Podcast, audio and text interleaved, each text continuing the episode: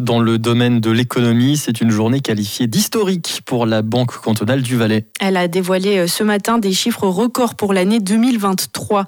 Pour la première fois, le bilan dépasse la barre des 20 milliards de francs.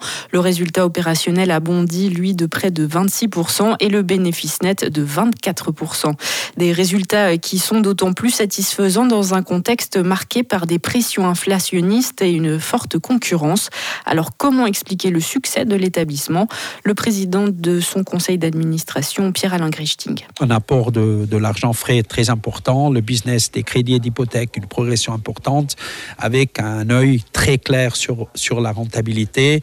Et tous ces éléments font aussi, c'est clair, la situation des intérêts. Il y a sept ans des intérêts négatifs qu'on n'a pas imputés sur la clientèle privée, mais de l'autre côté, il y a quand même un changement sur les intérêts qui a aussi amené cet apport. Je dirais c'est un, c'est un tout qui a fait que cette année est une année particulière, très très importante pour la banque, pour le renforcement des fonds propres, et puis aussi par rapport aux aspects euh, qu'on a dit, euh, ce qu'on peut donner, euh, c'est 66,1 millions euh, aux collectivités publiques. En réalité, pour les Valaisannes et Valaisans, on est très très fiers d'une progression de passer 7 millions.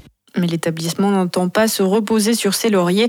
La BCVS reconnaît qu'il y a de nombreux défis auxquels il faut se préparer afin d'assurer le futur de la banque. On écoute le président de la direction générale, Oliver Schneider, qui répond à Sandrine Rover. C'est pas seulement pour une banque, je dirais c'est pour euh, l'économie euh, dans sa globalité. Il y a des éléments de digitalisation, d'automatisation, il y a des aspects d'intelligence artificielle qui va avoir un impact très important au mode de fonctionnement, aussi au mode de travail de, de nos employés.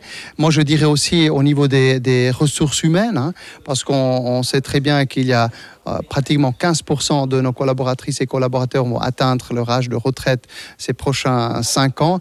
Donc, il y a pas mal de, de défis, il y, a, il y a de nouveaux acteurs qui viennent sur le marché, donc il faut vraiment travailler sur euh, l'efficience de notre fonctionnement, de faire les bons investissements, et là, je suis confiant qu'on arrivera à relever les défis du futur avec succès. Au vu de la situation financière présentée ce mardi, le conseil d'administration va proposer à l'Assemblée générale du 26 avril prochain de distribuer plus de 60 millions de francs aux actionnaires, soit un dividende en hausse de 30 centimes.